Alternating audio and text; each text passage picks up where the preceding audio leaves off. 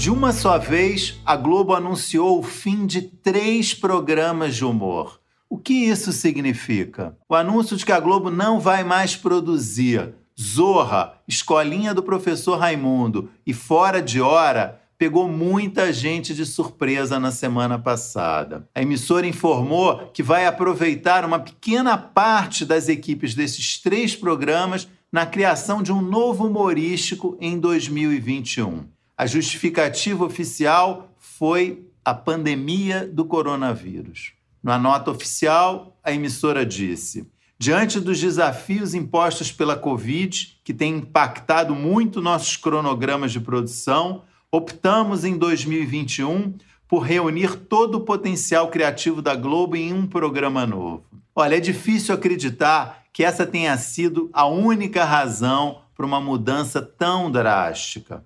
Não é possível entender o que aconteceu sem lembrar dos últimos seis anos de produção na área de humor, a maior parte do tempo sob o comando de Márcio Smelling. Foi um período de muita criatividade, provocação, crítica política, piadas com anunciantes, menções a concorrentes e brincadeiras com a própria Globo. A maior realização do período, claro, foi o Tá No Ar, teve seis temporadas entre 2014 e 2019.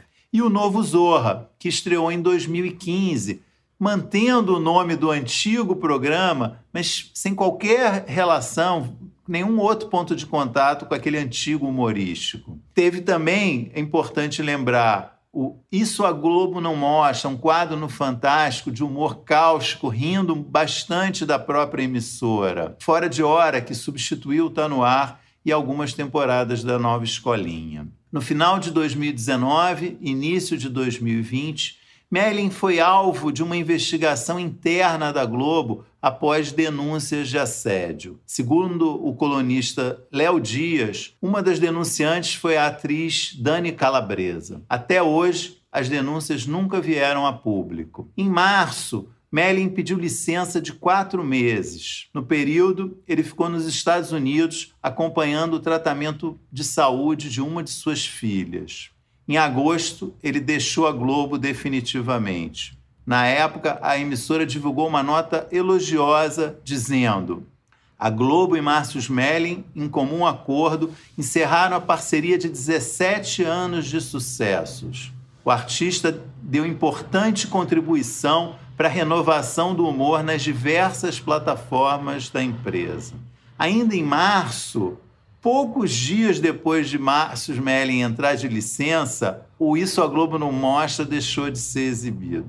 E agora, em outubro, os outros três programas que tinham a mão dele foram cancelados. Claro, o clima é de muita preocupação com o futuro de dezenas de profissionais envolvidos nesses três projetos. Difícil saber quantos vão ser aproveitados realmente no novo humorístico.